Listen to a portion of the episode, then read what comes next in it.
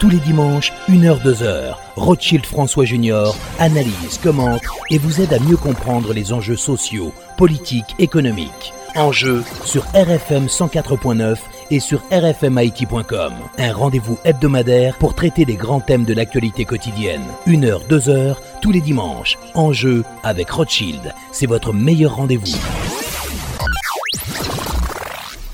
Mesdames, Messieurs, bonsoir et bienvenue à l'émission Enjeu. Nos invités aujourd'hui, l'ancien député de Pétionville, Jerry Tardieu, euh, qui vient de lancer le mouvement politique dénommé En Avant. Avec euh, Jerry Tardieu, on va faire le point sur la conjoncture sociopolitique en Haïti. Et puis notre deuxième invité, le professeur Harold Jean-Pierre, avec qui on va parler de la situation en Bolivie et aussi des élections américaines. Encore une fois, bonsoir et bienvenue à l'émission Enjeu.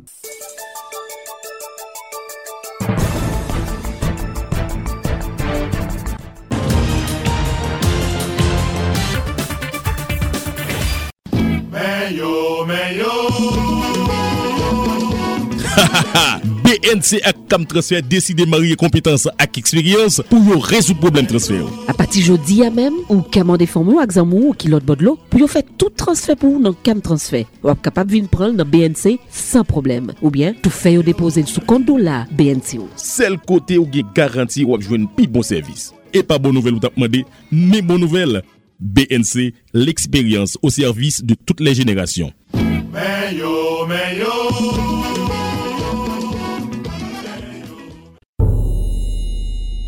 Pour protéger moun ka presevo a transfer kontabi, BRH sorti si ki le 114-DA ki egzije pou tout biro transfer peye kliyan yo an goud ak to referans BRH kalkile epi pibliye chak jou sou site internet li, sou kont Twitter li ak sou plizye estasyon radio ak televizyon tou patou. Alos moun ki souwete touche la ajan transfer yo voye pou yo an do la ap ka resevo ali sou kontan bank yo san problem. Si ki le BRH la, pemet moun lot bod lo yo man de mezon transfer yo voye l'ajan direkteman sou kont lan.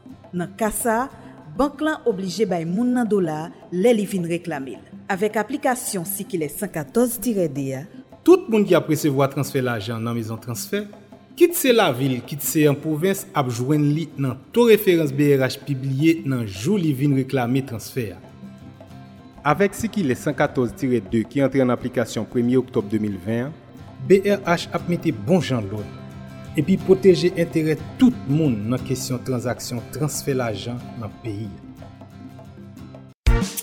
Les amis, eske nou konen Unicat lage yon program spesyal ki ka pemet kliyen Unibank yo? Jwen nou kat de kredi Unicat pi vit? Sa ou dim la si Djo? Oui, Emeline, pase nan nepot ki si ki sal ki pi prio la epi rempli formulaire bi rapide. Kliyen Unibank Unibank, Unicat, telman biyaj. Unicat gen lontan la file nou aksepte unikat la. Na fe wout la ansam tout kote la. Sa Unibak chéri Unikat doudou Lè nou ansam gade n senti mwen an siel. Pak mwen chéri Akat mwen chéri Oui mwen kontan mwen senti m nan paradis. Wala la. Unicat mwen Grasa Unibank mwen Alon bel mariage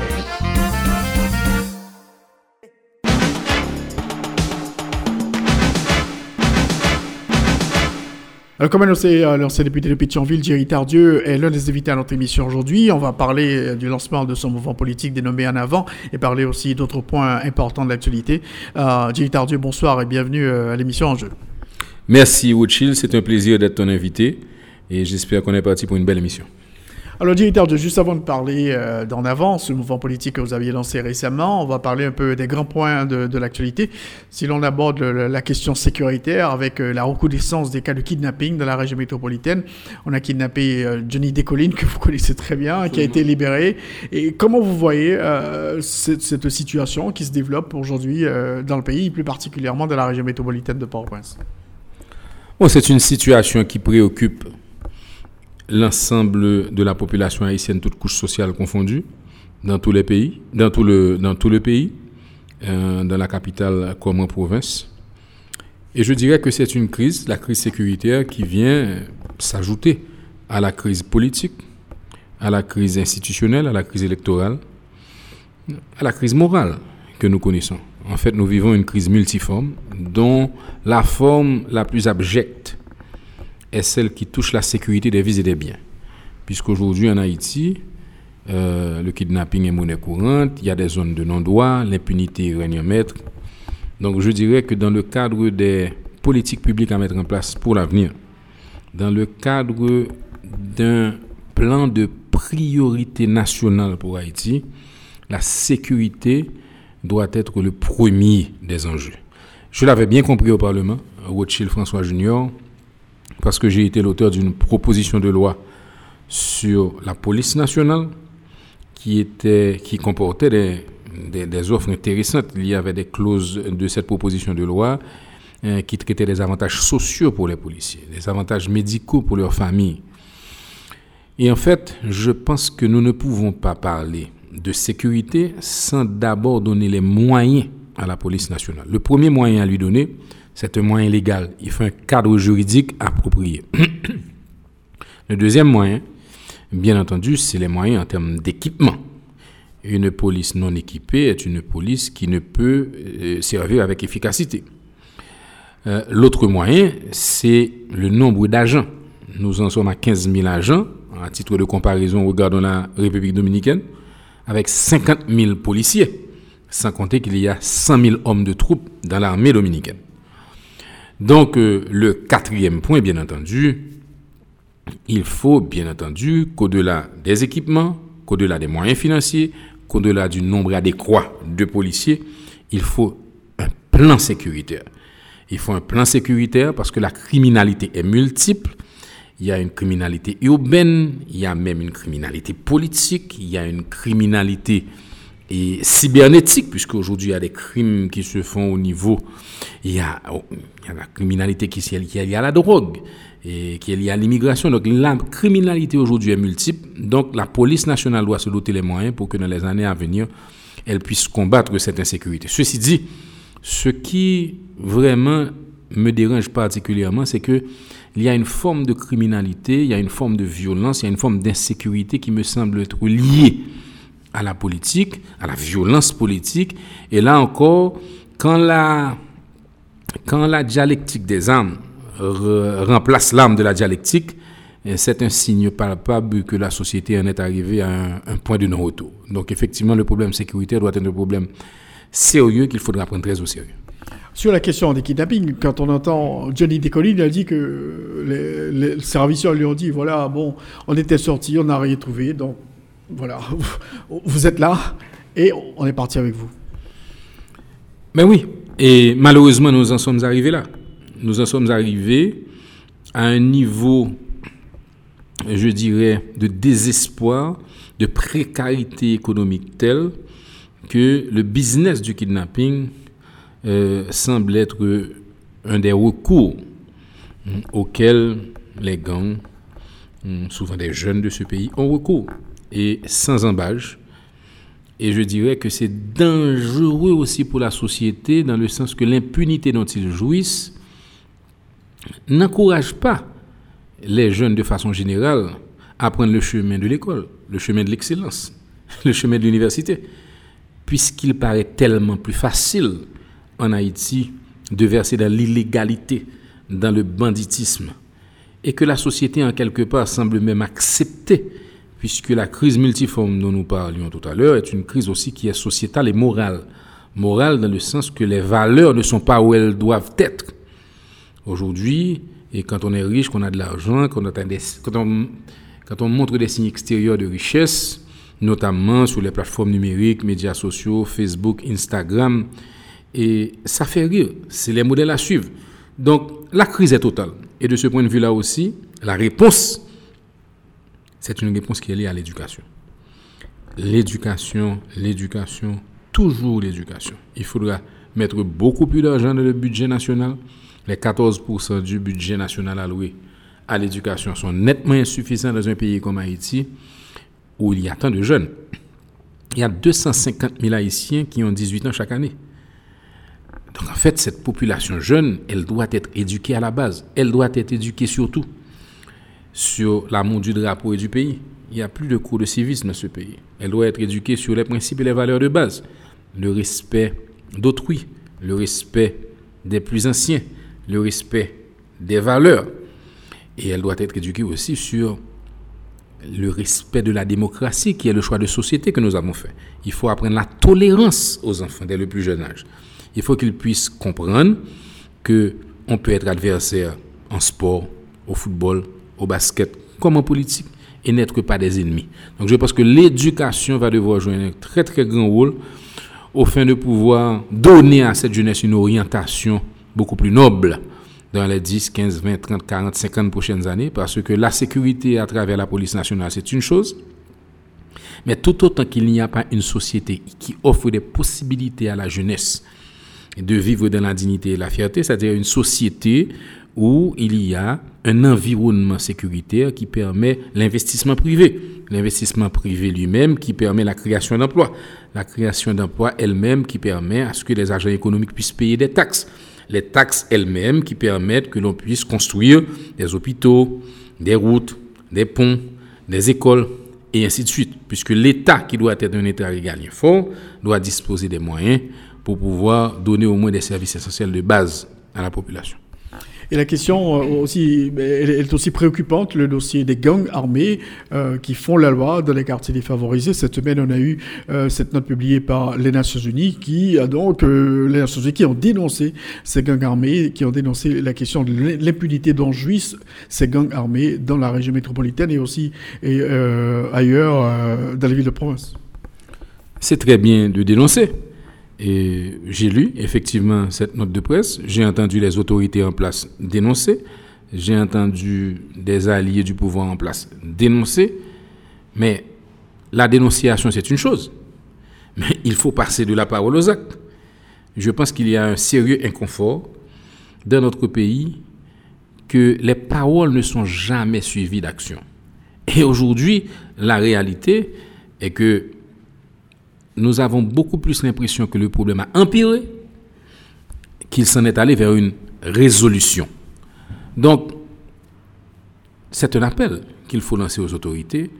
Quand on est bénéficiaire du, suffrage universel, quand on a fait le choix de gouverner, quand on a fait le choix d'administrer, quand on a le privilège de servir en tant que ministre, en tant que président, en tant qu'autorité, il y a une très grande responsabilité liée à ce statut. Il y a des avantages, certes, mais les responsabilités sont celles de délivrer la marchandise. C'est-à-dire qu'aujourd'hui, je pense et que le gouvernement en place devrait comprendre que le premier de ses soucis doit être de trouver les voies et moyens de rétablir et de restaurer l'autorité de l'État. L'État, quand il est dans la rue, ne peut donner qu'une seule chose. Un pays en décrépitude, une jeunesse qui perd espoir et qui n'a qu'un seul espoir, c'est de partir, un secteur privé amorphe qui a des anticipations négatives, donc qui n'investit pas, des agents économiques qui sont décapitalisés, donc qui ont tendance à ne pas payer leurs redevances fiscales, donc un gouvernement qui a de moins en moins de ressources pour faire face à ses responsabilités, y compris celle de payer les employés de l'administration publique. Donc c'est un cercle vicieux. Cette insécurité est à la base de tous les maux que nous connaissons aujourd'hui. Et, et, je fais un appel à travers ce micro, comme je l'ai toujours fait, aux autorités de prendre leurs responsabilités. Car l'histoire jugera de leur immobilisme face à l'inacceptable, c'est-à-dire une société où on, ne circule pas euh, librement, où il y a des, endroits où on ne peut pas aller, il y a des axes routiers qui sont bloqués de temps en temps, il y a des petits États qui se créent dans l'État parce que l'État n'est pas là, donc tout ça, c'est pas acceptable. Il faut, pour Haïti, et je l'ai souvent dit, un projet national à long terme. Il faut arrêter de penser court, de penser petit. Il faut que dans, ce, dans le cadre de l'élaboration de ce projet, qu'il y a une composante importante pour la sécurité, car tout est lié à la sécurité, l'environnement sécuritaire, l'investissement privé, l'investissement public, l'investissement étranger, l'investissement local, le retour de la diaspora, euh, les, investissements dans, les hôtels, dans l'hôtellerie. Haïti est un pays qui a une vocation d'être qui a une vocation d'être un pays un pays touristique où le tourisme doit jouer un rôle important comme pilier essentiel d'une stratégie de développement. Mais on ne peut pas faire de tourisme s'il n'y a pas de sécurité. Il y a tellement d'autres exemples que je pourrais prendre. Donc je dirais que la sécurité est la priorité des priorités aujourd'hui. Et d'ailleurs, priorité des priorités aussi pour quelque chose de très très simple. Et, et, et, vous me permettez peut-être de, de, de, devancer une question qui viendrait certainement. On parle d'élections. Mais comment peut-on parler d'élections dans un environnement sécuritaire pareil? Moi, je suis un démocrate convaincu. Et sur des générations, j'ai des membres de ma famille qui se sont battus pour que la démocratie puisse être le socle de la vie nationale en Haïti. Et je suis fondamentalement convaincu qu'il faut un renouvellement du personnel politique à travers les élections. Mais quelles élections? On ne peut certainement pas aujourd'hui même anticiper d'avoir des élections sérieuses dans un environnement sécuritaire pareil où il y a des zones de non-droit partout.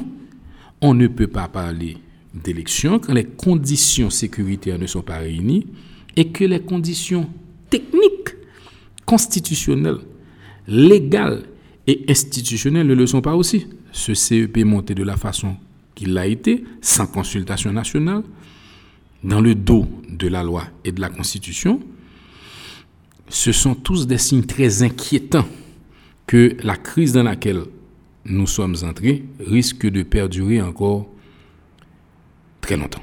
Alors, votre lecture, Dieu Tarjeux, sur la question des élections n'est pas celle des autorités en place qui pensent qu'il est absolument nécessaire d'organiser des élections pour renouveler le personnel politique euh, dans le pays. Euh, donc, le président de la République n'a cessé de le dire, il faut la tenue des élections ainsi que le Premier ministre. Mais des élections dans quelles conditions? Quel type d'élection? Pour quel taux de participation? Avec quel candidat? Dans quel environnement? Pour quel résultat?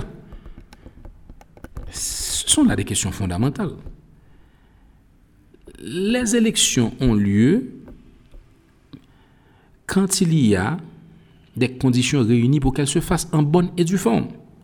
Moi, je pense que la stratégie du piquet devant, du piquet collé, et aujourd'hui est une stratégie suicidaire, dans le sens qu'elle ne prend pas la mesure des incidences et des conséquences que peut avoir une stratégie où le gouvernement choisirait d'avancer seul contre le pays. Et je dis contre le pays parce que je pense avoir entendu souvent et des responsables des différents secteurs de la vie nationale à votre micro s'exprimer pour expliquer que le processus est biaisé, qu'il y a des problèmes.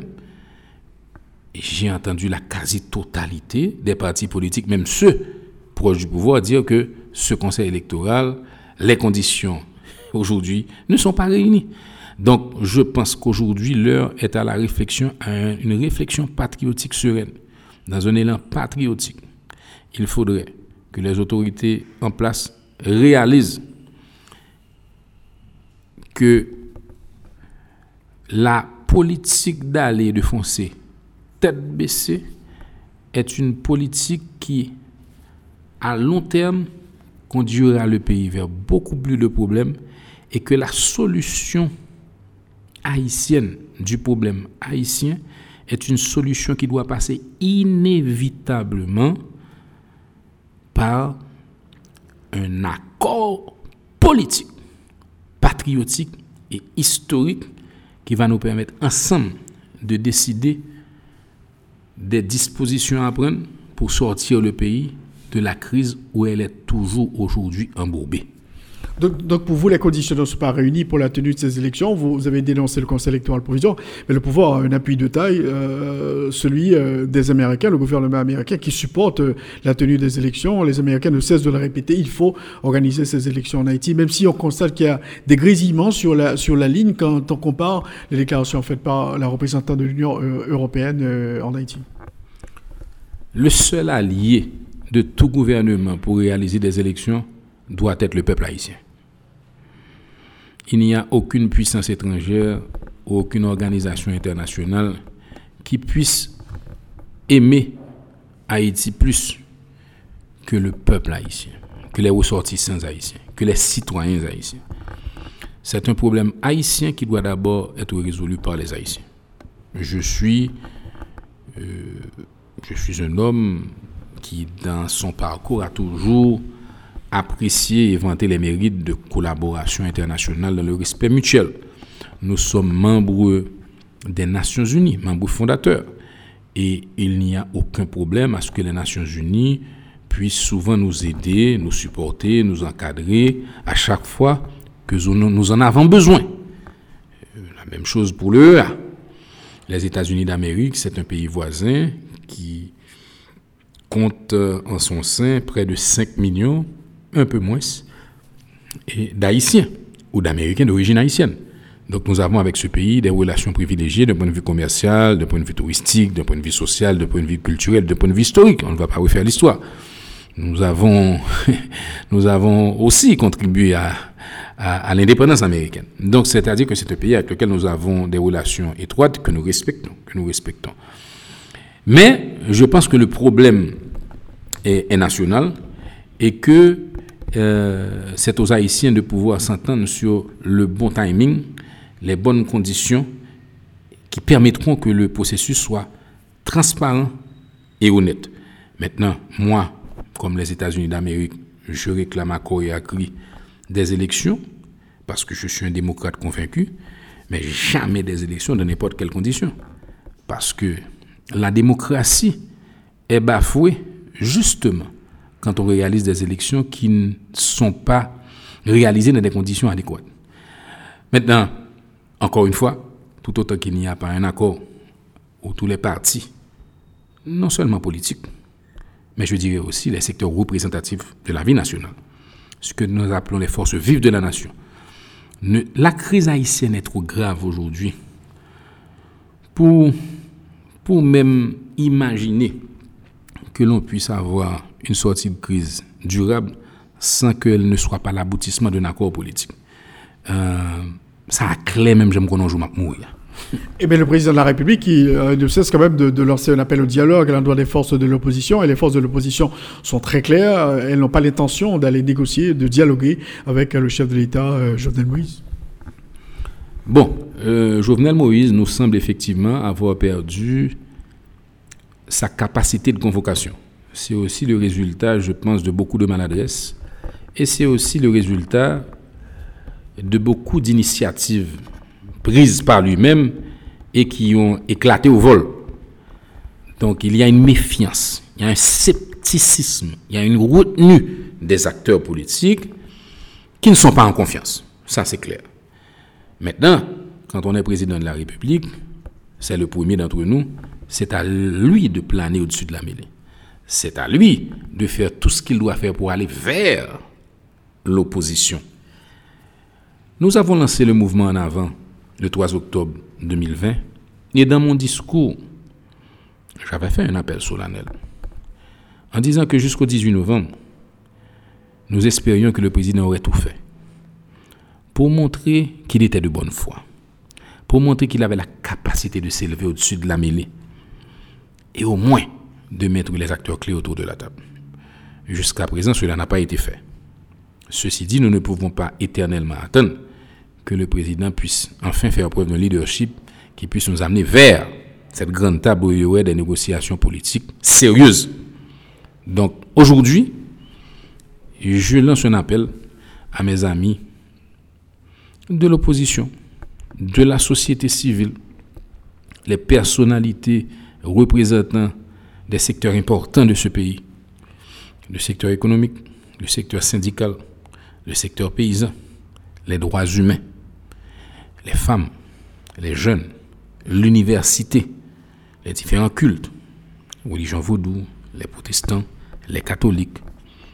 En fait, c'est un appel solennel que je fais pour leur dire qu'en marge du gouvernement, qu'en marge du président qui, très certainement jusqu'à présent, n'a pas réussi à faire ce qu'il fallait faire, il fallait qu'il y ait une consultation nationale entre ces forces-là, pour que, entre nous, nous puissions d'abord nous parler.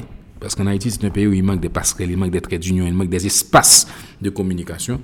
Et à partir d'une rencontre, à partir d'une série de rencontres, je pense qu'il ne serait pas très difficile de trouver et je dirais des, des, espaces communs, des solutions communes, au moins des pistes et qui peuvent nous aider à tracer le chemin ou à commencer à rédiger, je dirais, ce, les grandes lignes de cet accord politique qui doit nous sortir de la crise dans laquelle nous sommes aujourd'hui.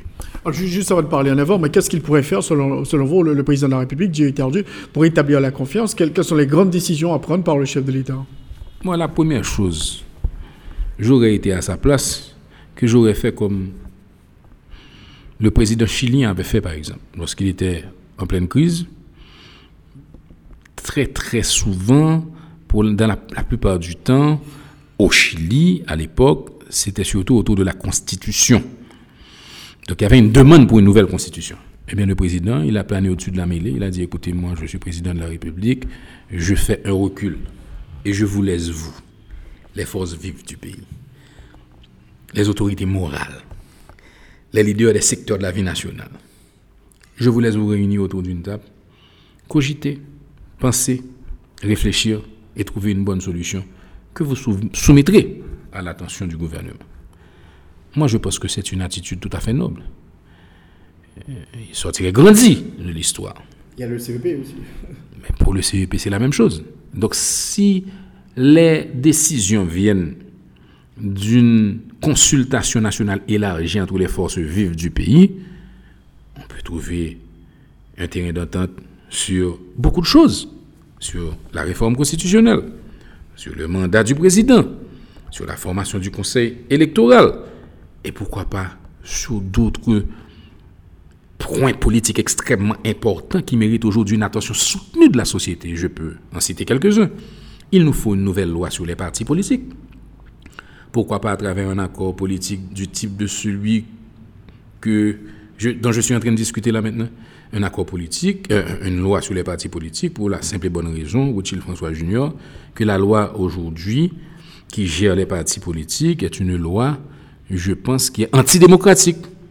Antidémocratique dans le sens que elle n'aide pas à l'organisation des partis politiques, elle n'aide pas la solidification des partis politiques pour qu'ils puissent rythmer la vie politique. Pour la simple et bonne raison qu'il suffit simplement de 25 personnes pour créer un parti politique. Ce qui fait que des partis politiques pullulent, ce qui fait que ça ne facilite pas le jeu démocratique, et surtout que nous n'avons pas une culture vraiment démocratique et qu'en quelque part, ces partis sont des partis souvent gérés par une famille, un homme, une femme, pour des intérêts qui s'apparenteraient beaucoup plus à des intérêts personnels qu'à des intérêts patriotiques. Ceci dit, attention, il y a plein de partis politiques sur le terrain, qui sont souvent des partis politiques d'opposition, qui se battent et qui sont du bon côté de l'histoire parce qu'ils estiment qu'il y a, et, chez le gouvernement, c'est le gouvernement qui est gouvernement qui ne donne pas de résultats, que c'est un pouvoir qui, qui a raté le coche, et qu'en quelque part, sans Parlement, en contrepartie, il n'y a que l'opposition à faire valoir euh, euh, souvent l'inacceptabilité de certaines décisions du gouvernement. Quand on prend toute cette pluie de décrets et qui n'auront pas l'assentiment ou l'aval du Parlement, et, et nous parlons de documents majeurs, nous parlons par exemple de code pénal. Ce n'est pas rien. Ce sont tous, tout cela, ce sont quand même des points politiques qui nécessitent une, certaine harmonie sociale ou alors une consultation, je dirais, maximale et de la, de, société. Donc, euh, euh, de ce point de vue-là, c'est, je pense que, et d'autres, j'ai parlé de la loi sur les partis politiques, mais pourquoi ne pas penser euh, à la loi électorale?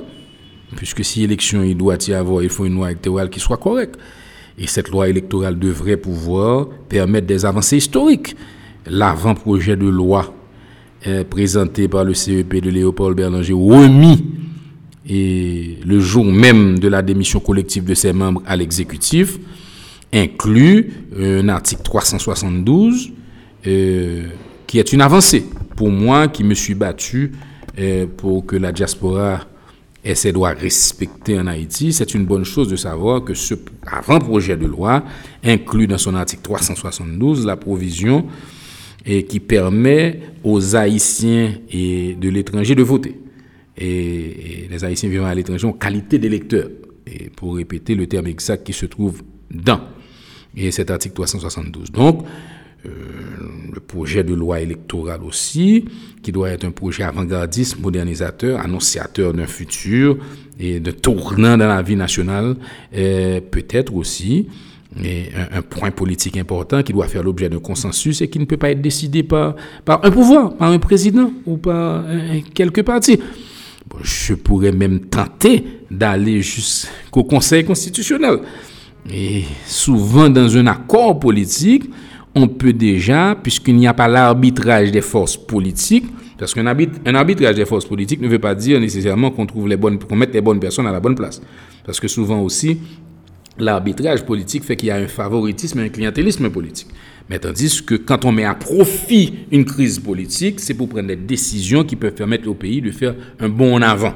Donc pourquoi pas le Conseil constitutionnel qui doit quand même être formé de personnalités au-dessus de tout soupçon, puisque c'est ce Conseil qui manque qui fait que nous n'avons aucune instance aujourd'hui capable de trancher lors des nombreux conflits que nous vivons sur une base régulière. Député Tardieu, deux points assez rapidement. Euh, la, question de la Constitution, est-ce qu'on doit avoir une nouvelle Constitution maintenant, telle que prévue par le décret euh, pris par le président de la République?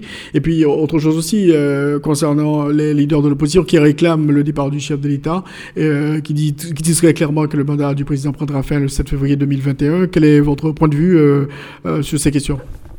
Alors, il y a deux questions. On va prendre la première, sur la Constitution. Moi, j'ai mené un combat au Parlement.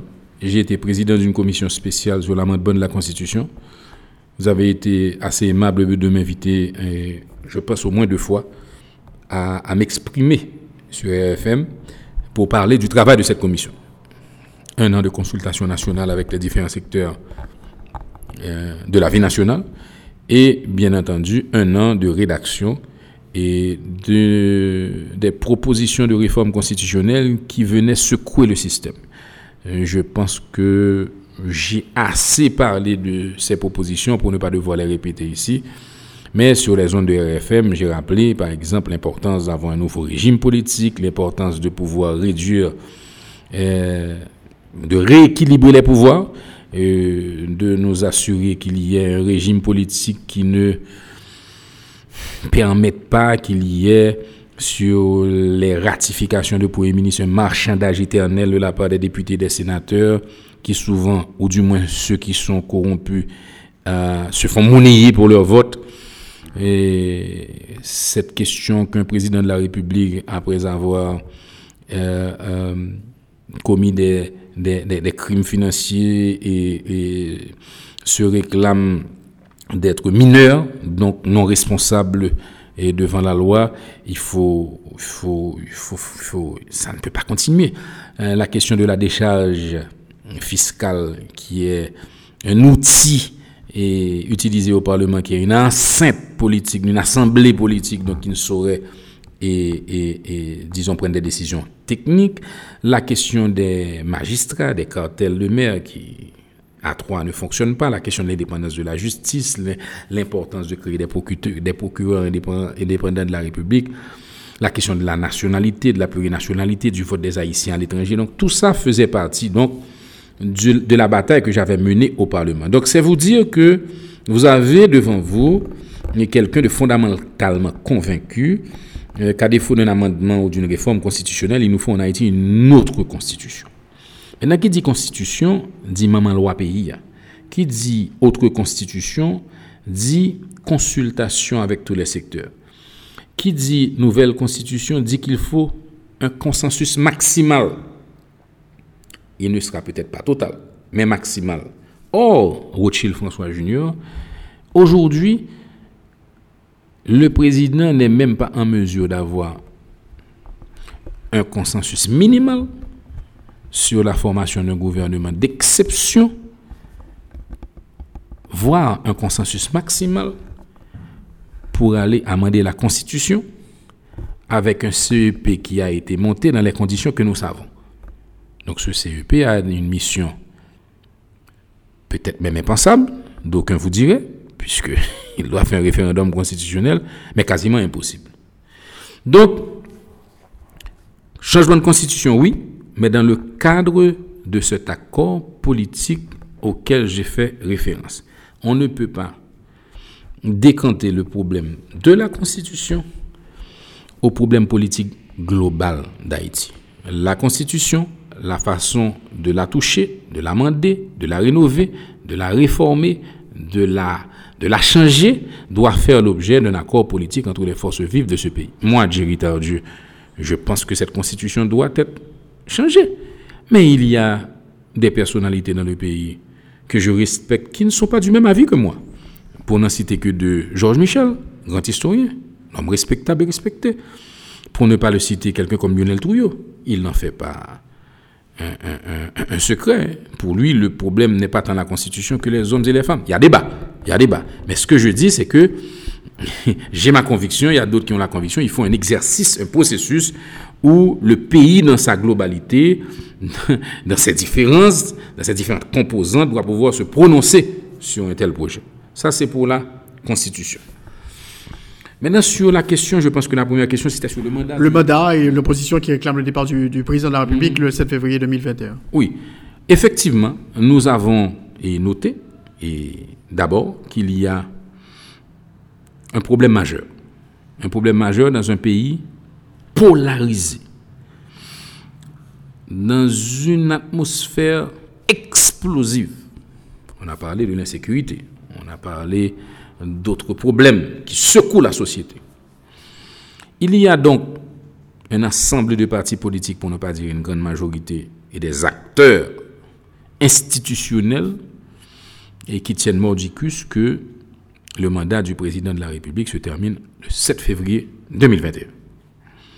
D'un autre côté, il y a le gouvernement, le pouvoir et le président lui-même qui tient mordicus à ce que son mandat se termine le 7 février 2022. Au fond, et ça risque de vous étonner, entre le 7 février 2021 et le 7 février 2022, il y a 12 mois. Au fond, ce n'est pas tellement ces 12 mois qui m'intéressent. Ce qui m'intéresse surtout, c'est les 4 mois qui restent entre aujourd'hui, où je vous accorde cet entretien, et le 7 février 2021, date où probablement qu'une grande majorité des acteurs haïtiens estimeront que ce, n'est pas seulement le Premier ministre et, qui est de facto, mais certains considéreront que le président est aussi de facto. Ça voudrait dire que c'est l'effondrement même du pays ou des institutions de l'ordre constitutionnel, puisqu'au fond, il ne resterait quasiment aucun élu sur la scène nationale, à part peut-être les 10 sénateurs restants, mais 10 sénateurs sur 30, donc un Sénat inopérant et non fonctionnel, finalement, on peut très facilement dire que c'est l'écroulement institutionnel total. pour éviter le chaos qui peut en venir, pour éviter même de devoir éternellement débattre de cette date, ça peut être des discussions éternelles et futiles qui peuvent durer une éternité. Le plus important, et j'en reviens encore, l'accord patriotique, historique pour sortir Haïti de ce trou. Et c'est de cet accord qu'on pourra ensemble s'entendre sur le mandat du président, ensemble s'entendre sur le conseil électoral permanent, ensemble s'entendre sur une feuille de route, ensemble s'entendre sur tous les points qui doivent faire l'objet de d'un accord, mais d'un accord qui peut, dès lors qu'il aura été ratifié par l'ensemble des partis, marquer un tournant, une rupture et un nouveau départ. Gilles Tardieu, vous avez lancé récemment En Avant. Est-ce qu'on peut dire que En Avant, vous êtes en marche aujourd'hui? Et nous ne sommes pas en marche et nous disons En Avant. Nous disons En Avant. ce nom nous a été inspiré par euh, un héros de l'indépendance haïtienne, Capois la mort, qui s'est couvert de gloire à Vertière quant à l'assaut des troupes françaises sous les boulets et la mitraille, son épée à la main malgré que son cheval a été fauché par un boulet de canon, s'écriait en avant, en avant, grenadier à l'assaut, ça qui Moïse a fait là.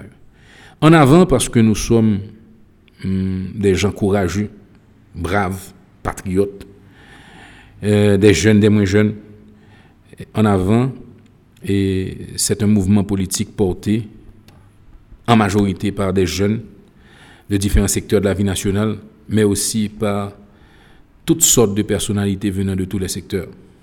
Des professeurs, des infirmières, des joueurs de football, des conducteurs de taxi, des mototaxis, des professeurs, des penseurs, des écrivains, des commerçants, des entrepreneurs. Nous avons à en avant une kyrielle de personnalités venant de différents secteurs. Et nous avons une prétention, c'est de mettre tout le monde ensemble. D'où notre devise, mouvement pour changer Haïti ensemble. Ensemble parce que nous voulons briser les clivages. Les clivages idéologiques.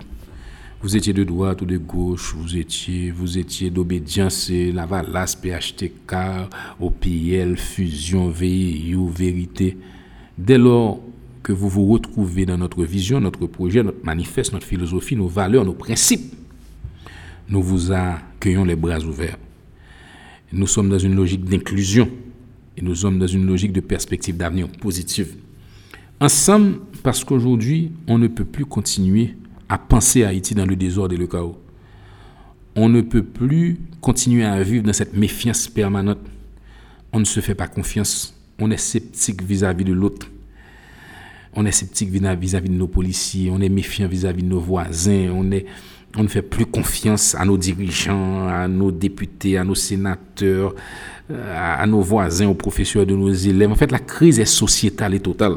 Donc nous disons en avant pour une autre société. Nous disons qu'il faut d'autres leaders, d'autres profils, d'autres idées, plus dynamiques, plus fraîches, plus neuves. Nous ne rentrons pas sur la scène politique pour faire sortir d'autres personnes. Nous venons ajouter nos forces, nos idées, aux forces et aux idées des partis politiques qui se battent sur le terrain. Pour ne pas les citer, le RDNP, l'OPL, la Fusion, AAA et tant d'autres. Nous avons des amis dans différentes sphères de la vie politique haïtienne, à droite comme à gauche. Nous avons des amis dans le secteur démocratique et populaire, nous avons des, amis à Kadoa, nous avons des amis et à MTV, nous avons des amis. À Rémé Haïti, nous avons des amis. Euh, euh, à AC, nous avons des amis. Euh, dans plusieurs partis politiques. Et nous respectons leur opinion, nous respectons et leur philosophie, nous respectons leur ligne, mais nous disons que nous avons la nôtre. Et que nous sommes sur ce terrain parce qu'il fallait à un groupe d'hommes et à un groupe de femmes un espace politique, un outil politique pour que nous puissions défendre nos idées, nos valeurs, nos principes et notre vision d'Haïti. Alors, est-ce que euh, votre, offre, votre offre politique, elle, repose sur quoi, directeur Dieu? Notre offre politique, d'abord, repose sur 20 batailles, les 20 chantiers de l'espoir, que je vous invite à aller voir sur notre site web en avant.ht, e n a v a n t.ht, ça peut aussi être en créole, a n n a v a n.ht. C'est l'occasion pour moi aussi de demander à toutes celles et ceux qui m'écoutent d'aller visiter nos plateformes numériques. Allez voir notre page Facebook, allez sur notre compte Instagram, visitez un peu ce que nous faisons à travers notre compte Twitter. Inscrivez-vous aussi pour rester abonné parce que c'est un parti aussi qui va faire la différence parce qu'elle a fait le choix de la modernité. Elle a fait le choix de la modernité. La modernité, c'est d'abord communiquer, communiquer avec la population. Et nous communiquons. Nous communiquons à travers les médias sociaux. Nous ne communiquons pas seulement à travers les médias traditionnels, comme je le fais aujourd'hui, mais à travers les différentes plateformes numériques. Nous informons la population de ce que nous faisons. Nous publions nos communiqués. Nous publions les images, les comptes rendus, les rencontres que nous faisons. Nous étions et au Cap Haïtien pour monter les coordinations communales de Limbé, de Port-Margot, du Cap Haïtien. C'était le 8 octobre. Nous en avons profité pour, pour, euh, pour honorer la mémoire d'Henri Christophe, qui ce jour-là, nous commémorions la date du 8 octobre 2020. Cela faisait 200 ans et que Henri Christophe nous a laissé. Or, Henri Christophe, c'est aussi pour nous une référence historique, parce que nous sommes d'avis que nous n'avons pas besoin d'aller chercher à l'étranger des modèles à suivre. Henri Christophe, l'idéal christophien, c'est le patriotisme, c'est la fierté, c'est une économie forte, c'est la création d'emplois, c'est l'éducation, c'est la stabilité, c'est l'ordre. Donc pour nous, Henri Christophe est un modèle à suivre de ce point de vue-là. Donc euh, la différence, nous allons la marquer aussi de par le fait que nous allons impliquer de nouveaux profils. La grande majorité des membres de la coordination nationale et de notre mouvement, je suis sûr et certain qu'ils n'ont pas encore eu l'honneur d'être invités par RFM à se prononcer. Parce que c'est des leaders universitaires, c'est des jeunes leaders syndicaux, c'est des jeunes leaders paysans. Mais nous avons fait ce choix délibéré. C'est celui de mettre le pied à l'étrier à d'autres profils. Parce que nous estimons que malgré les efforts de la classe politique actuelle, il y a quand même, il faut le dire, euh, une inadéquation entre l'offre politique actuelle et la demande qui, émerge, qui émane, qui vient surtout et, de la jeunesse haïtienne. Et je pense que de ce point de vue-là, nous allons offrir euh, quelque chose de très différent. Maintenant, il y a aussi toutes les activités que nous allons réaliser, c'est-à-dire que nous avons plein d'activités prévues, nous avons plein de progrès, de programmes, de projets, nous avons la bourse de l'excellence, nous avons des, séminaires, des symposiums, des conférences, une université d'été, la publication d'un ouvrage, des concours et, littéraires, des concours d'excellence dans plusieurs domaines. Et nous venons de naître, et le bébé et on est à marcher aujourd'hui, mais très rapidement la population va réaliser et, que nous allons aller très très vite et que nous entendons, nous entendons jouer notre rôle, notre rôle parce que nous estimons qu'aujourd'hui le problème haïtien est majeur et qu'il faut que les plus capables d'entre nous puissent s'impliquer pour que les offres politiques à venir soient des offres modernes, modèles, pour que aujourd'hui nous puissions aider à restaurer la confiance perdue entre la population et les élites politiques.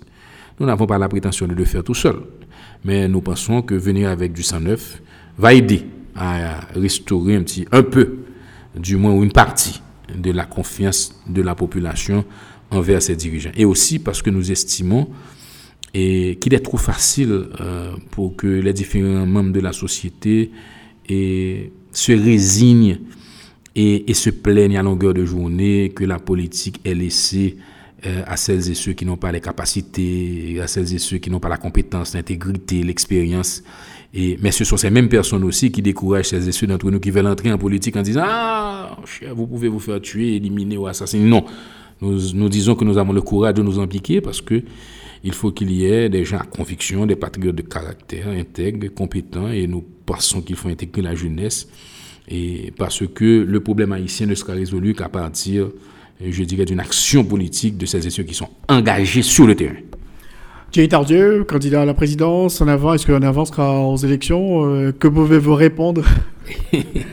On me pose souvent cette question à la fin de mes entretiens. Bon, d'abord, je dirais que En avant n'est pas une plateforme électorale. En avant a été créé il y a une coïncidence qui fait qu'elle a lancé ses activités quelques jours après que le président ait mis sur pied une commission électorale et que nous ne reconnaissons pas, et qui a été montée, et je dirais, et derrière le dos, ou dans le dos, pour utiliser un terme plus approprié, qui a été dans le dos de la Constitution et de la loi. Donc nous ne sommes pas dans une logique d'aller concourir aux élections avec, avec ce CEP-là, et dans ces conditions-là, on en a parlé au début de, de, l'émission. Donc ce n'est pas une plateforme électorale, donc il n'y a pas d'élection pour nous. Il n'y a pas d'élection, il n'y a pas non plus de... Il n'y a il n'y a même pas les signes que l'élection puisse venir très bientôt, puisqu'au fond, et les conditions ne sont pas réunies. Donc nous disons qu'aujourd'hui, ce qui est important pour nous, c'est de continuer à s'organiser, à se structurer, à parler à d'autres partis politiques à rentrer en discussion. Et peut-être même, si devant, à considérer certaines alliances. Certaines alliances de telle sorte euh, que nous puissions ensemble et pouvoir et peser plus fort sur la balance dans le cadre des, des activités, de, l'évolution de la situation politique, bien entendu. Donc, personnellement, et je n'ai pas euh, de, de projet de cette nature, je suis un homme pragmatique, je le tiens de mes années dans le secteur privé. Aujourd'hui, je suis coordonnateur national AI de nouveaux mouvements politiques et je vais faire ce que j'ai promis aux militants, aux adhérents, à la coordination nationale, c'est que je vais travailler nuit et jour pour m'assurer que nous recevions les personnes qui veulent nous retrouver, que nous continuons à travailler à implanter. Et le mouvement dans toutes les sections communales, dans toutes les habitations, dans toutes les communes, partout dans le pays, de telle sorte qu'un avant puisse devenir, dans un laps de temps que j'espère qu'il ne sera pas trop long, le plus important, le plus grand parti politique d'Haïti. Merci beaucoup, Thierry Tardieu, d'avoir été le les invités à notre émission aujourd'hui pour parler de votre mouvement politique en avant et aussi parler des grands points d'actualité. Merci beaucoup. C'est à moi de vous remercier avec une petite précision. Ce n'est pas mon mouvement politique, c'est un mouvement politique porté par plusieurs personnes, mais dont je suis aujourd'hui le coordonnateur national AI. Tout le plaisir a été pour moi et à très bientôt. Merci beaucoup.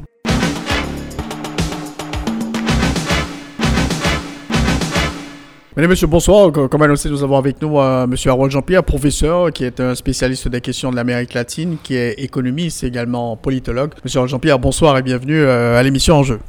Bonsoir Rothschild, merci euh, pour cette invitation à l'émission Un jeu. C'est tout un plaisir euh, de donner mon opinion sur euh, ce qui se passe. Quoi. Alors, comme vous êtes un spécialiste de l'Amérique latine, on va parler un petit peu de ce qui s'est passé en Bolivie avant d'aboutir aux élections américaines. En Bolivie, Evo Morales a été chassé du pouvoir par les militaires, par les, forces en présence, par des membres de la communauté internationale. Et voilà, un an après, donc il y a eu des élections et c'est le candidat du MAS, le, le, parti de Evo Morales, qui a donc remporté euh, les élections. Comment peut-on expliquer euh, ce qui s'est passé en Bolivie euh, avec l'élection de Luis Arce? En fait, c'était prévisible. Pourquoi Pour en fait deux raisons. Peut-être trois. La première chose, c'est que quand Evo a pris le pouvoir en 2006, la Bolivie était l'un des pays les plus inégaux de l'Amérique latine. Et Evo Morales a réduit considérablement cette inégalité. Et Evo Morales avait la promotion de la mobilité sociale. Donc ce changement qui s'est opéré dans l'économie euh, bolivienne est la base même de, de la victoire de euh, euh, Arce, Luis Arce, du, le candidat de, Evo Morales. Mais aussi, ça c'est une explication. Il y a aussi une autre explication. Il y a ce que j'appellerais actuellement un rejet général en Amérique latine en Bolivie spécialement, disons mieux en Bolivie, il y a toujours il y a un rejet de la droite parce que l'héritage d'Evo Morales va durer encore très très très longtemps en Bolivie. Donc c'était incroyable de penser que Messa aurait pu remporter ces élections. Or, Messa était le candidat, était pardon, le président de la Bolivie euh, entre 2003 et 2005 avant que Evo ait pris le pouvoir. Donc c'est-à-dire, c'était prévisible. Et ensuite, la façon dont Evo a été évincé du pouvoir, la, la convertit en quelque sorte en une victime et a contribué à ce, qui, à ce que euh, euh, Arce ait gagné les, dernières élections. Il faut, il faut, dire aussi, euh, un autre point important, c'est que Luis Arce, c'était le ministre de l'économie de Evo Morales, et lui, il n'est pas, il pas un radical. Pas du tout. Et Luis Arce, c'est pas un radical, mais il a tout le, le, le poids de Evo Morales, parce que le peuple bolivien voit en Luis Arce Evo Morales. C'est comme ce qui s'est passé en Haïti en 2006. Aristide a été investi du pouvoir et quand Préval a pris le pouvoir en 2006, tout naturellement, la masse populaire euh, lavalassienne qui a voté Préval, eh bien, c'est comme une projection de Aristide en Préval. C'est ce qui s'est passé en Bolivie d'ailleurs. Aristide est de la gauche et Evo aussi est de la gauche. Donc, Evo euh, là, Luis Arce a gagné les élections, c'est avec pratiquement Evo Morales en Argentine. Parce que c'est le symbolisme d'Evo Morales qui a remporté Luis Arce au pouvoir. Bien que, comme tu l'as dit, c'est important, euh, euh, le fait que Evo n'est pas n'est pas un radical. en fait, Luis Arce Merci n'est pas un radical. Et ça, c'est important parce que Messa, qui est de la droite, et ensuite Agnès, l'actuelle présidente, qui est de la droite aussi, ces gens-là n'ont pas pris peur parce qu'ils savent que euh, Evo Morales, pardon, Luis Arce, bien qu'il soit du parti masse de, Evo Morales, euh, diffère en quelque sorte de, du leader du parti euh, d'Evo Morales. Donc je pense que ça aussi a aidé à accepter le soir même du, 18 octobre dernier le résultat de ces élections. Il y a eu aussi un éclatement au niveau des forces de, l'opposition à Evo Morales en Bolivie aussi. Bon oui, il y a eu cet éclatement, mais en fait, en fait, je ne crois pas que ce soit l'éclatement euh, à l'intérieur des forces de l'opposition euh, qui est euh, rendu possible l'élection de, Luis Arce, ça, en fait, a affaibli en quelque sorte. Mais ça, mais comme je te dis, il faut toujours voir la victoire de, de Luis Arce dans le travail qu'a fait Evo Morales de 2006 à aujourd'hui parce que Evo Morales a réduit considérablement les inégalités sociales euh, en Bolivie et aussi a rendu possible la mobilité sociale et a élevé considérablement le niveau de la masse populaire bolivienne, où, il existe une, forte quantité d'indigènes. Et c'est aussi important parce que ces gens qui étaient, si on utilise une expression haïtienne, qui étaient, qui faisaient partie du pays en dehors, maintenant est rentré est, est- est- est- devenu, ces gens-là sont devenus boliviens à part entière. Donc, c'est ce travail qui va durer, c'est cet héritage euh, d'Evo Morales qui va durer longtemps en Bolivie.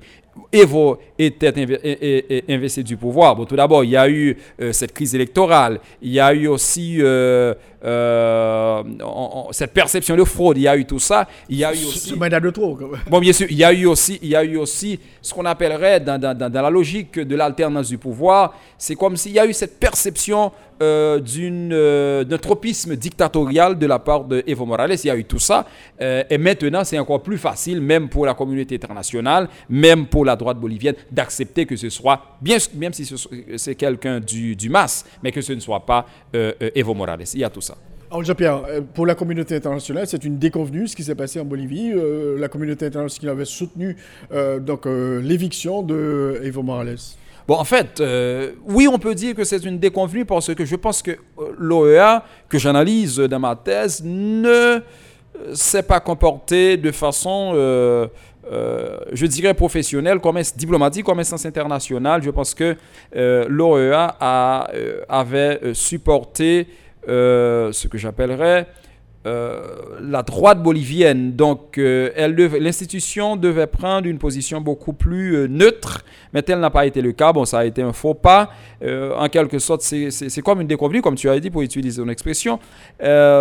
Mais ce qui importe, je pense que le rôle de la communauté internationale, c'est important. Le rôle de l'OEA, c'est très, très, très important au niveau régional. Donc, c'est une leçon, je pense, apprise pour l'OEA de prendre beaucoup plus distance euh, par rapport à ce qui se passe dans la région. Mais euh, euh, c'est une leçon apprise, ce qui s'est passé en, Bolivie. Et au Venezuela, il y a une crise, euh, c'est sûr, il n'y a pas de démocratie au Venezuela, c'est une grave crise qui se passe. Mais la position de la communauté internationale n'est pas aussi équilibrée. Je pense que l'OEA, comme organe euh, euh, régional pour l'intégration de la région, va devoir euh, euh, avoir une position, adopter une position beaucoup plus équilibrée, plus diplomatique, plus institutionnelle par rapport à ce qui se passe au Venezuela, bien que ce soit très très clair, ce, qui se- ce que nous avons au Venezuela, ce n'est pas une démocratie. Alors Jean-Pierre, Evo Morales a annoncé qu'il va revenir en Bolivie. Est-ce que vous pensez qu'il pourrait, à la rigueur, représenter des épines au pied du nouveau président de la République?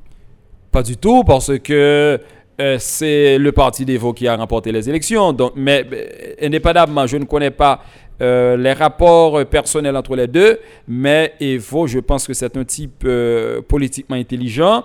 Il va devoir, il revient en Bolivie. Bon, en fait, nous avons eu ce qui s'est passé en Haïti entre Préval et Aristide, il y a ça. Mais de toute façon, ça, c'est un cas qu'on peut analyser. On peut analyser le rapport Evo euh, Luis Arce à la lumière de ce qui s'est passé en Haïti. Euh, mais de toute façon, je pense que oui, euh, ça va être possible que Evo revienne euh, en Bolivie et ça ne devrait pas être une écharpe au pied ou une épine au pied de, de Luis Arce pour la simple raison qu'ils appartiennent au même parti et que la seule possibilité pour que Evo revienne au pays, c'est la victoire de, de Luis Arce. Donc c'est ce que je pense. Je ne pense pas que ça devrait être euh, un problème du tout pour Luis Arce.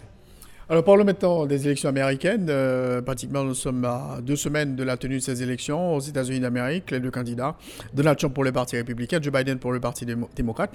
On peut dire que c'est- encore le grand suspense aux États-Unis euh, d'Amérique à, à l'approche de ces élections. Oui, bien sûr, c'est un, un suspense parce que moi, quand je me suis mis à analyser euh, les sondages, les sondages ont leur faiblesse, mais c'est un bon indicateur pour essayer de pronostiquer un petit peu les résultats. Euh, il n'y a pas une tendance soutenue, euh, un avantage soutenu de Joe Biden sur Trump. depuis, disons, juin de l'année dernière, quand je me suis mis à analyser ces résultats, j'ai vu, il y, a, eu, pendant l'année dernière, il y a eu un écart, de, un avantage de 10 points de pourcentage pour, en faveur de Biden. Et au début de, cette année, c'est réduit à environ 7 points quand j'analyse euh, tous les sondages. Et maintenant, c'est encore environ 10-12 points de différence. Or, on pensait qu'avec le corona, la gestion de Trump du corona, on allait avoir une différence de au moins 25-30 points de pourcentage. On n'a pas ça. Donc, ceci dit, c'est pas trop clair que les démocrates euh, euh, euh, vont pouvoir gagner ces élections. Et ensuite, quand on s'est mis à analyser ce qu'on appelle les, États charnières, ring- swing states, comme on dit en anglais. Donc, si on prend l'État de la Floride, si on prend Pennsylvania, Ohio et, d'autres États, on, a, on, a, on vient d'ajouter Arizona comme un État charnière. Donc, la différence entre les deux, de swing states, c'est euh, 0,1 de, de, de, différence, c'est 1 point de, pourcentage. Donc cela veut dire que c'est pas du tout clair. Et on sait que ce qui importe aux États-Unis, c'est pas le vote populaire, parce que Hillary euh, remporté, euh, avait remporté 40 48% des votes, alors que Trump en avait remporté que 40, euh, 46%. Mais Trump a gagné. Ce qui importe, c'est les collèges électoraux, c'est les grands électeurs. Alors il, va, il va falloir que Biden obtienne euh, 270 grands électeurs. Or, jusqu'à présent, d'après les sondages, il n'a que environ 250. Donc, comment faire 250-257 Comment procéder pour que Biden obtienne ces 270 C'est pas encore clair, vu que euh, il y a, c'est comme si les États ch- charnières, swing states, euh, avaient augmenté. Donc, ça va être un peu difficile. On ne peut pas encore pronostiquer ces élections. Autrement dit, les démocrates doivent travailler très dur pour gagner ces élections. Alors, Jean-Pierre, on voit que le Covid euh, domine un peu euh, les débats dans le cadre de ces élections aux États-Unis d'Amérique, ce qui est quand même inhabituel. On parle toujours de l'économie ou de, de, de la défense, etc. Mais là, le Covid euh, euh, domine les débats. Oui, bien sûr. Le Covid domine le débat. et C'est euh, en arrière-plan, c'est que la santé, la question sanitaire domine les débats. Parce que le système de santé américain, c'est un système très très défaillant, c'est un système très très déficient. Donc maintenant, on voit les failles du système euh, euh, sanitaire des États-Unis, même si c'est le système qui dépense en moyenne la proportion la plus élevée de son budget. En santé dans toute la région et presque dans pas mal de pays euh, euh, développés. Mais de toute façon, c'est un système très très très sérieux, c'est un problème très très sérieux aux États-Unis, la question sanitaire. Maintenant, pourquoi le Covid C'est une question, c'est pas conjoncturel, c'est pas le Covid, mais c'est plutôt la question sanitaire d'un côté. Et ensuite, l'économie aussi euh, joue son rôle. À part l'économie, il y a d'autres sujets. Il y a euh, le- les clivages sociaux aux États-Unis, spécialement le racisme noir, blanc. Il y a aussi d'autres clivages, le clivage des classes sociaux, le clivage euh, classe moyenne, riche. Il y a aussi un autre clivage important, c'est le clivage euh, migrant et euh, ce que j'appellerais autochtone entre guillemets Par- parce que actuellement euh, les latinos sont le groupe euh, d'immigrants le plus important aux États-Unis qui a environ 60 millions d'électeurs. Donc ça va avoir, qui ont environ 60 millions d'électeurs, ça va avoir un impact considérable sur les résultats de ces élections. Et on le sait très bien. Par exemple, dans le cas des, latinos qui sont un groupe important, alors que les latinos peuvent, on, ne sait pas comment ça va se faire parce que le vote de latino dépend de la politique étrangère du candidat ou de sa proposition de politique étrangère par rapport à l'Amérique latine. Et on sait que l'Amérique latine n'est pas homogène, pas du tout. Il y a des pays comme le Chili et comme le Brésil qui sont actuellement, qui ont des gouvernements de droite, qui vont appuyer Trump, mais il y en a d'autres, Venezuela, Bolivie, etc., Argentine, qui vont appuyer la gauche. Appuyer la gauche. Maintenant, ce qu'il faut voir à côté de ça, c'est et quelle est la question du euh, euh, conservatisme euh, social et religieux, éthique dans la politique de chacun de ces candidats. Trump, c'est sûr et certain, Trump est conservateur, donc l'Amérique latine catholique, les, latino-américains qui, sont en, majorité catholiques vont appuyer Trump à ce, moment-là. Parce que Trump rejette, par exemple, le, euh, euh, l'avortement, Trump rejette euh, le mariage homosexuel. Alors que si on considère d'autres, si on considère Biden, qui ne sont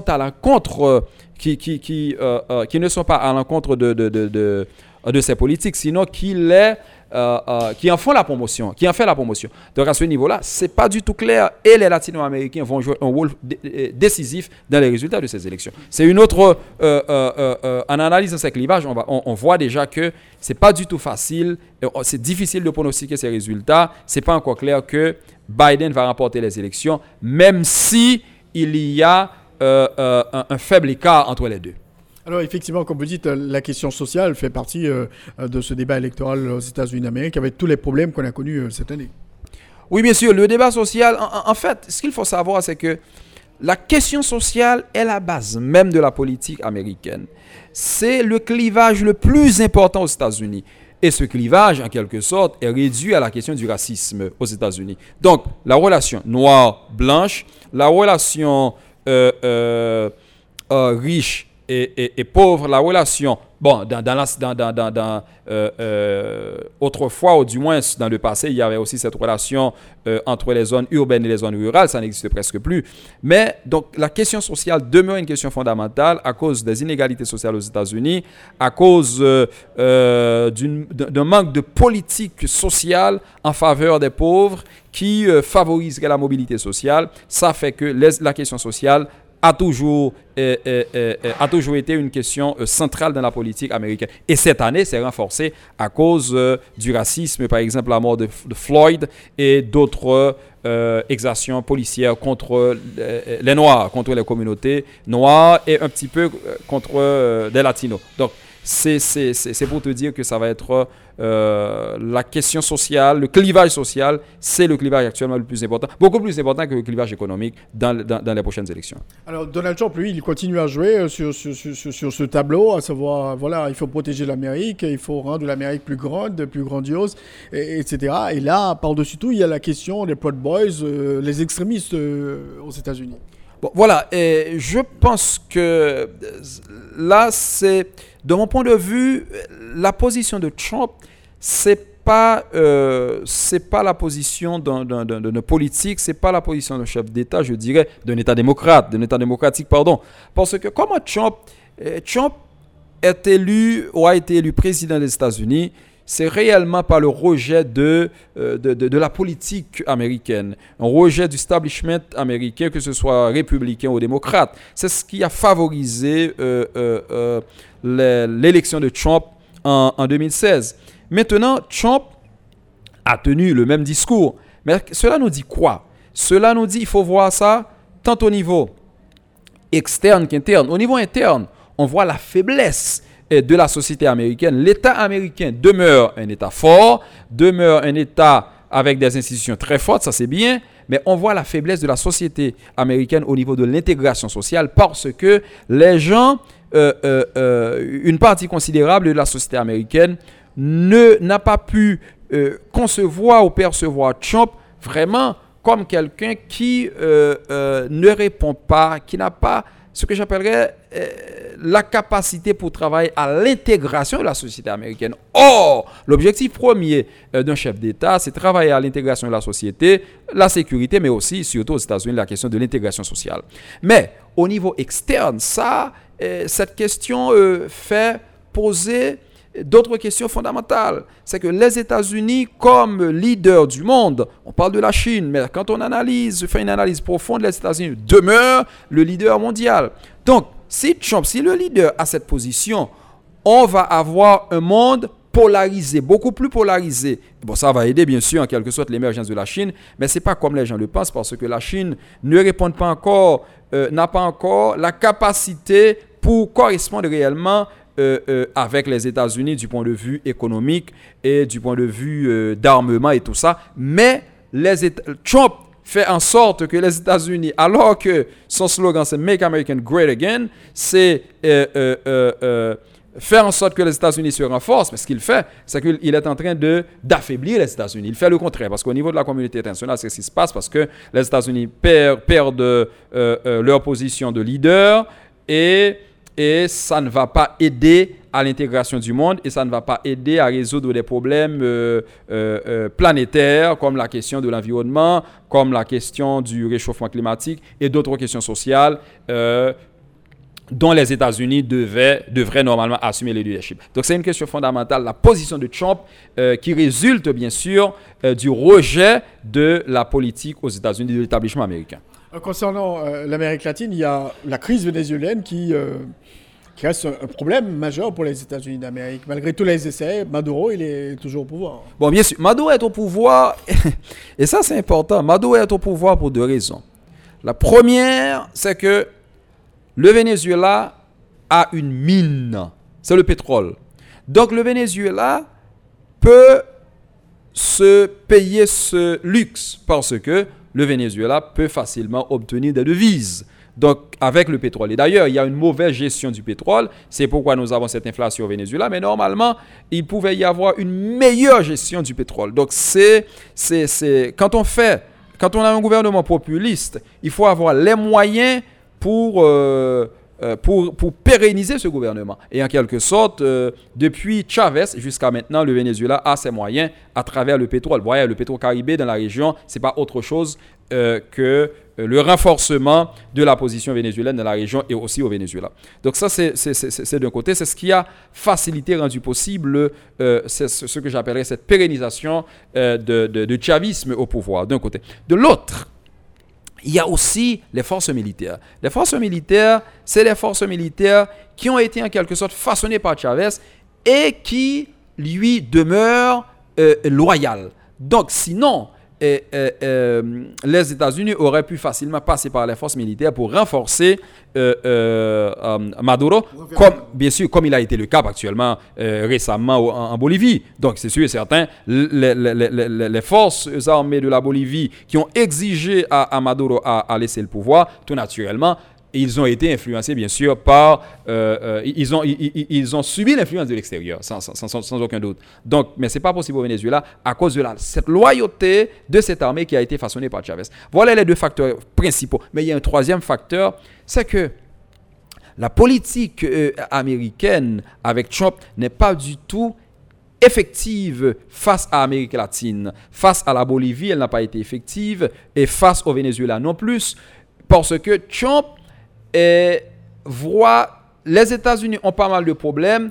Trump essaie de penser les problèmes américains, même s'ils essaient de penser aussi d'autres problèmes au niveau de la région, mais ce n'est pas euh, sa préoccupation principale, les problèmes régionaux, c'est plutôt les problèmes des États-Unis. Et d'ailleurs, euh, il peut avoir un discours de... Il peut se croire leader, mais il n'a pas le comportement de leader pour penser les problèmes de l'Amérique latine les problèmes d'autres régions. Donc voilà les, trois facteurs qui expliquent que, Maduro est encore au pouvoir, mais fondamentalement, la question du pétrole d'un côté et de l'autre, la loyauté de des forces armées euh, vénézuéliennes à, à Chavez. À Chavez.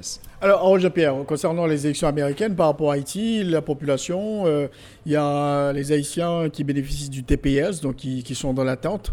Et comment voyez-vous ces élections euh, concernant Haïti? Concernant Haïti, euh, la question c'est que Haïti ne peut pas euh, beaucoup peser dans les résultats des élections. La communauté haïtienne est une communauté très faible. Euh, on n'a pas, je ne me rappelle pas exactement, mais on a moins de, on a moins de 400 000, je ne me rappelle pas exactement, moins de 400 000 Haïtiens qui votent aux élections. Donc cela veut dire quoi? On ne pèse pas du tout dans les élections contre les Latinos qui sont euh, environ 60 millions. Donc ça fait toute une différence euh, aux États-Unis. Donc ça c'est une première, euh, une première donnée. Mais qu'est-ce qu'on peut, dire d'Haïti? Tout d'abord, si Trump remporte les élections, même si c'est le cas le moins probable, parce que même si c'est pas sûr que Biden aille remporter les élections, mais il est très plus probable que ce soit lui. Donc, dans ce cas, si Biden remporte les élections, donc, euh, et ça va avoir un impact considérable sur le gouvernement actuel, parce que euh, Biden, je ne pense pas que Biden va supporter euh, le gouvernement comme l'a fait Trump, donc il faut repenser, il faut, il faut rebattre les cartes, ça c'est d'un côté, il va falloir rebattre les cartes, ça c'est d'un côté. Mais d'un autre côté, si Et, ensuite, ça va être positif pour la question du TPS parce que, suivant la déclaration de Biden, donc euh, il va considérer, il considère l'intégration familiale, il tient à ce que ces gens restent aux États-Unis, il y a tout ça. Donc c'est positif. Les résultats de Biden, c'est positif pour, euh, euh, pour Haïti, pour la, pour la diaspora haïtienne aux États-Unis. Bon, pour le gouvernement, c'est pas une très bonne nouvelle, on peut le dire. Mais si Trump gagne, donc on ne sait pas encore quel va être le résultat parce que même si à maintes reprises il a euh, euh, il a menacé et maintenant, euh, suivant les dernières décisions, donc au début du mois de janvier, je crois vers le 6 janvier, ah ben, un grand nombre d'Haïtiens, de, ressortissants d'Haïti, du Salvador, de, Guatemala et d'autres pays, ah ben, vont être refoulés chez eux. Donc c'est une très mauvaise nouvelle parce que ça va on n'a pas la possibilité pour accueillir ces gens d'un côté, mais aussi ça va être un coup euh, euh, porté contre l'économie du pays, parce que les transferts de la diaspora représentent un tiers du PIB. Donc, ceci dit, et maintenant on parle par exemple du taux de change, eh bien, ça va avoir un impact encore euh, sur la dévaluation de la goutte parce qu'on va recevoir beaucoup moins de dollars. Donc, d'un côté, les résultats, c'est que Biden est beaucoup, c'est beaucoup plus positif pour Haïti que Biden gagne les élections que Trump. Donc, c'est plus ou moins ça, l'analyse qu'on peut faire de ces résultats des élections, des prochaines élections par rapport à Haïti. Jean-Pierre, vous dites que le gouvernement, euh, une élection de Joe Biden, comment vous voyez euh, tout ça par rapport au gouvernement actuel? Bon, par rapport au gouvernement actuel, je pense que euh, si on voit la position des démocrates, une élection de Joe Biden, en fait, il va y avoir un peu plus de gouvernance en Haïti parce que Biden va exiger, euh, c'est sûr et certain, Biden va reconsidérer la question du CEP. Biden va euh, exiger que les élections soient faites de façon, je l'appellerai, institutionnelle et faire en sorte que qu'il n'y ait pas une crise post-électorale comme il a toujours été le cas en Haïti. Donc je pense qu'à ce niveau-là, Biden va aider au renforcement des institutions en Haïti. Donc, c'est justement ça. Mais contrairement à ce que les gens pensent, cela ne veut pas dire que Biden euh, euh, va exiger ou bien va faire en sorte que euh, va peser de tout son poids pour que Jovenel parte avant, avant l'heure, pas du tout. Mais parce que si je parle de renforcement des institutions, il va faire en sorte que vraiment que ce soit le gouvernement, que ce soit l'opposition, trouve le consensus nécessaire pour que les élections se fassent dans, dans, dans, dans les meilleurs termes. Et, en, fait, c'est comme ça que je vois les choses. Mais fondamentalement, Biden va aider au renforcement des institutions en Haïti et les élections ne devraient pas suivre d'une crise post-électorale comme, comme ça se fait de façon générale. Jean-Pierre, Donald Trump, le président américain, refuse jusqu'à présent de dire bon voilà, si je perds les élections, qu'est-ce qui va se passer? Peut-être qu'il ira à la Cour suprême, etc. Donc euh, c'est dur d'entendre ça pour un pays, les États-Unis d'Amérique, on questionne la fiabilité euh, du, système. Bon voilà.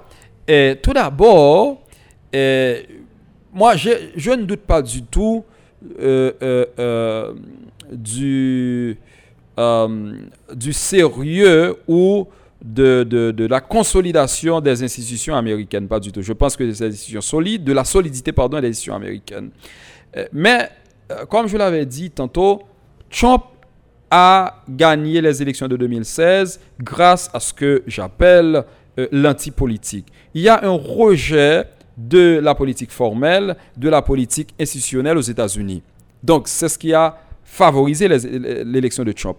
Donc, Trump demeure un outsider jusqu'à maintenant. Donc son discours, c'est le discours d'un outsider, c'est le discours de l'antipolitique.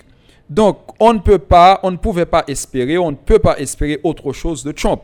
Mais cela ne veut pas dire que cela ne, met pas en question la solidité du système euh, euh, électoral américain ou la solidité des institutions américaines. Tout naturellement, les institutions américaines ont leurs faiblesses et c'est des faiblesses pensées parce que la, société américaine est fondée sur des clivages, par exemple le clivage social. Quand quelqu'un est noir et, va en justice, le sort peut être bien différent si on est blanc. Donc, mais c'est pensé, c'est voulu. Hein, c'est voulu, le système est pensé comme ça. Mais ce n'est pas, que, pas que ce soit des, faiblesses inhérentes inhérentes au système, des, des faiblesses qui ne peuvent pas être résolues le plus, le plus, le plus simplement possible. C'est tout simplement parce qu'on veut que le système fonctionne comme ça. Alors, quand- on entend parler de fraude po- possible, de magouille euh, dans les élections américaines, les, les Américains qui prêchent toujours, voilà, il faut que les élections se tiennent libres, honnêtes et démocratiques. Donc, c'est, ça laisse un goût amer, si vous voulez.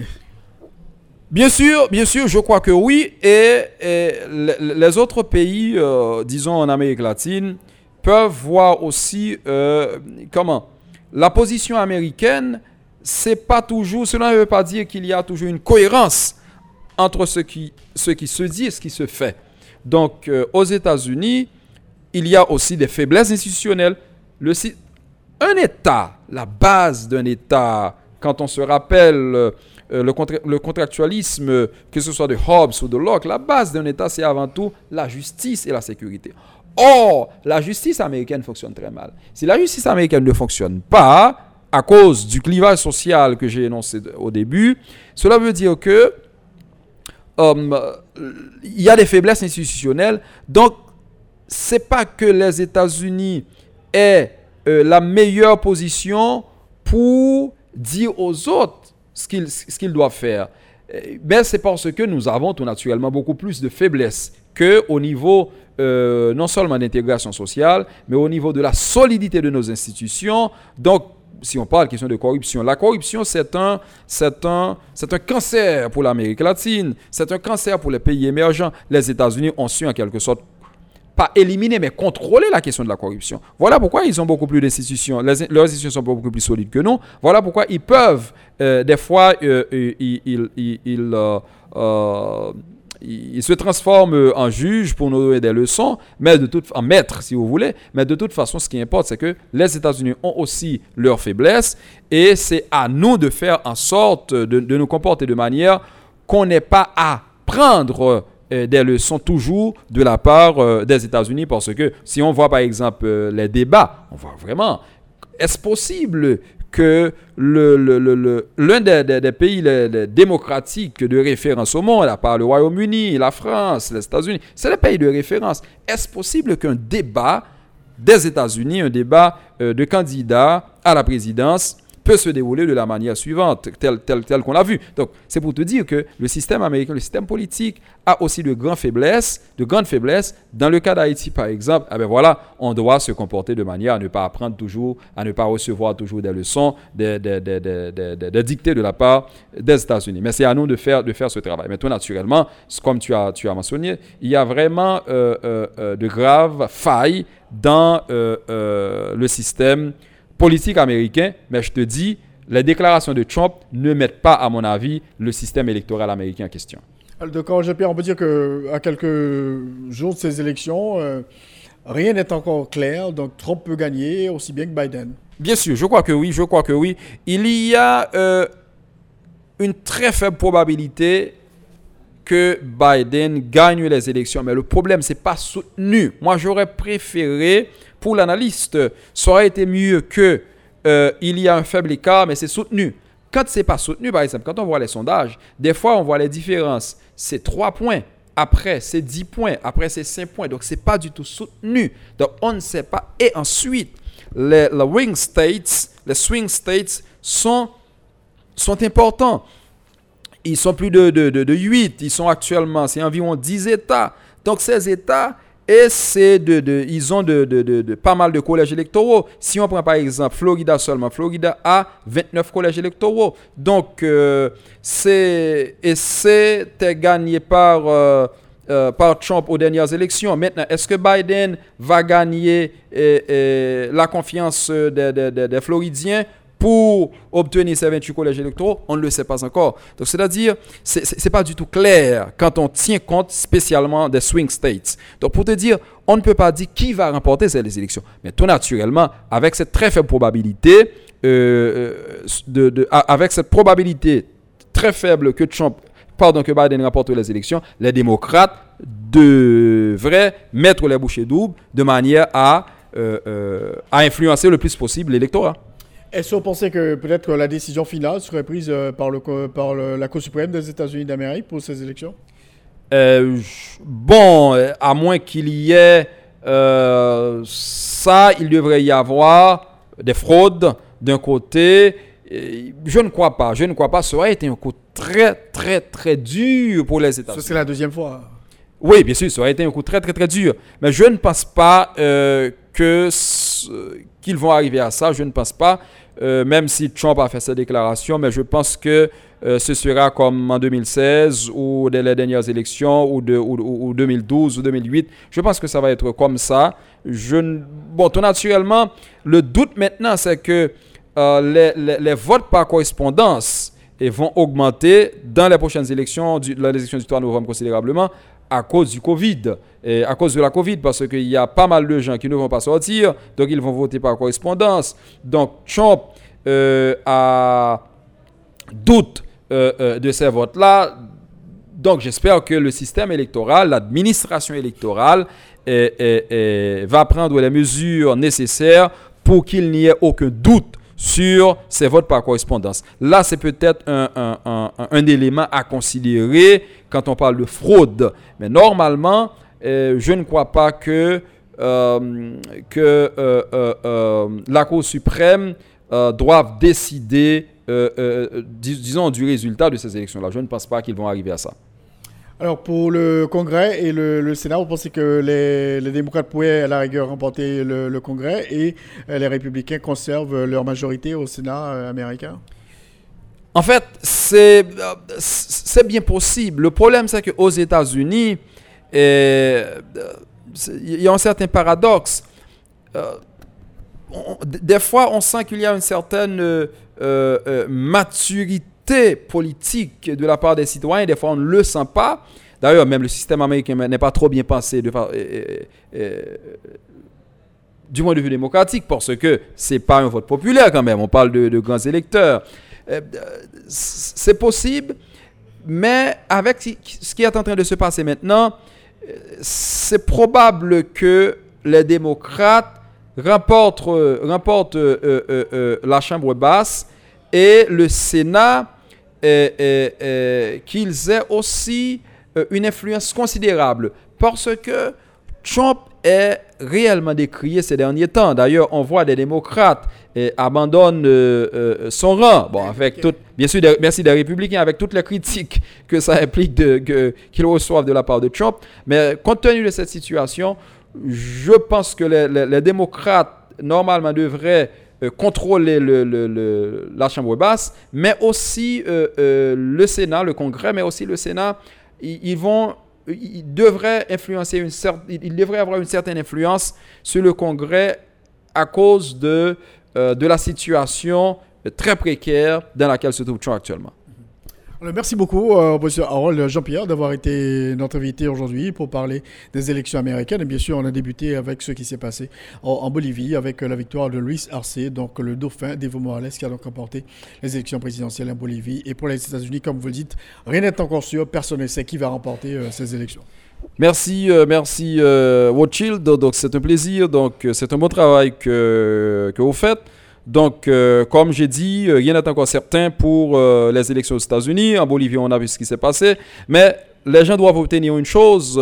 il y a actuellement un rejet général ou généralisé à travers le monde de la politique institutionnelle, de la politique formelle. Et l'explication fondamentale, c'est la crise. C'est la crise des élites à travers, à travers le monde. Et quel est l'impact de ces élections pour Haïti? On ne le sait pas, mais avec Biden, ça pourrait être mieux pour le pays. Voilà, merci, ça fait un plaisir. Merci beaucoup, monsieur Harold Jean-Pierre. Merci beaucoup.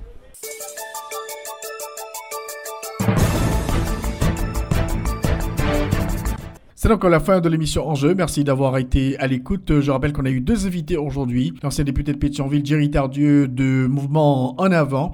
Et aussi, on a parlé euh, des élections américaines avec le professeur Harold Jean-Pierre. C'est la fin de cette émission. Merci d'avoir suivi. La rediffusion à 4h et à 9h sur RFM 104.9, rfmit.com et aussi sur TuneIn Radio. Bon dimanche à tous et à toutes. Au revoir. Tous les dimanches, 1h-2h, Rothschild François Junior analyse, commente et vous aide à mieux comprendre les enjeux sociaux, politiques, économiques. Enjeux sur RFM 104.9 et sur rfmit.com. Un rendez-vous hebdomadaire pour traiter des grands thèmes de l'actualité quotidienne. 1h, 2h, tous les dimanches. Enjeux avec Rothschild. C'est votre meilleur rendez-vous.